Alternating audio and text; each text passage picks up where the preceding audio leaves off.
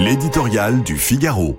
Diplomatie royale par Philippe Gély. L'un a hérité de sa fonction, mais est en train de gagner sa légitimité populaire. L'autre s'est fait élire deux fois, mais se voit reprocher un comportement monarchique.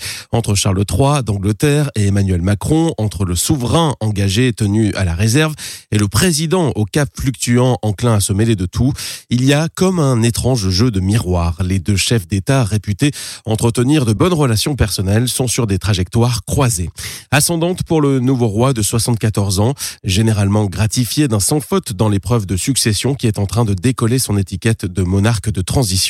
Alors qu'un étrange climat de fin de règne entoure le jeune vétéran de l'Élysée privé de majorité parlementaire et dont les successeurs potentiels s'agitent déjà. Lequel des deux donnera à l'autre les meilleurs conseils de stratégie? On aurait tort de penser que la visite d'État de trois jours qu'entame ce mercredi le couple royal se limite à l'apparat et aux mondanités.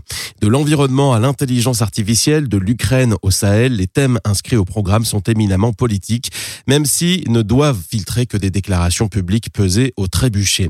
Il s'agit de resserrer les liens post-Brexit entre la France et le Royaume-Uni, éprouvés par les foucades de Boris Johnson, les disputes sur la pêche ou le contrôle des clandestins tentant de traverser la Manche. Roi ne fait pas de politique, mais il porte un message du gouvernement britannique. Celui-ci était plus fort en mars dernier, lorsque la France devait être le premier pays à accueillir le nouveau souverain.